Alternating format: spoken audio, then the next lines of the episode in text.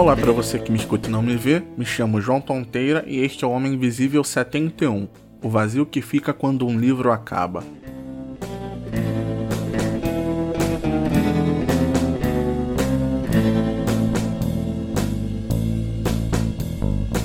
Eu sinto isso sempre que acaba um livro e fica pior se for uma história que tenha algum personagem que eu me identifique.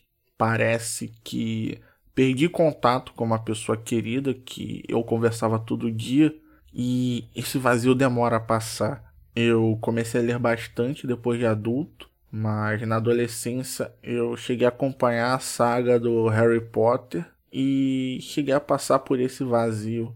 A minha irmã já tinha os três primeiros livros quando me interessei em ler, e a partir daí foi um caminho sem volta, esperando a J.K. Rowling lançar do quarto até o sétimo.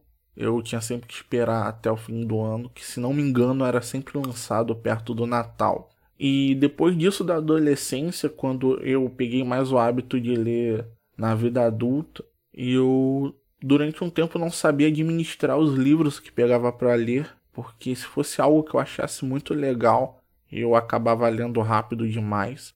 Começava de manhã e se não tivesse mais nada para fazer, ia até a hora de dormir lendo. E já teve vezes que eu li um livro em 12 horas e parando para pensar agora na questão do vazio, isso deve ser quase um masoquismo, porque eu me adiantei para chegar nesse vazio que fica. E o que eu mais li até hoje foram livros sobre música. Eu gosto bastante de saber sobre curiosidades de bandas, músicos, discos e movimentos. Ramones, por ser uma das bandas que eu mais gosto de escutar, é a que eu mais li sobre. E Mate-me por favor, que é um livro que fala sobre o começo do punk rock né, nos Estados Unidos. É o livro que eu mais li.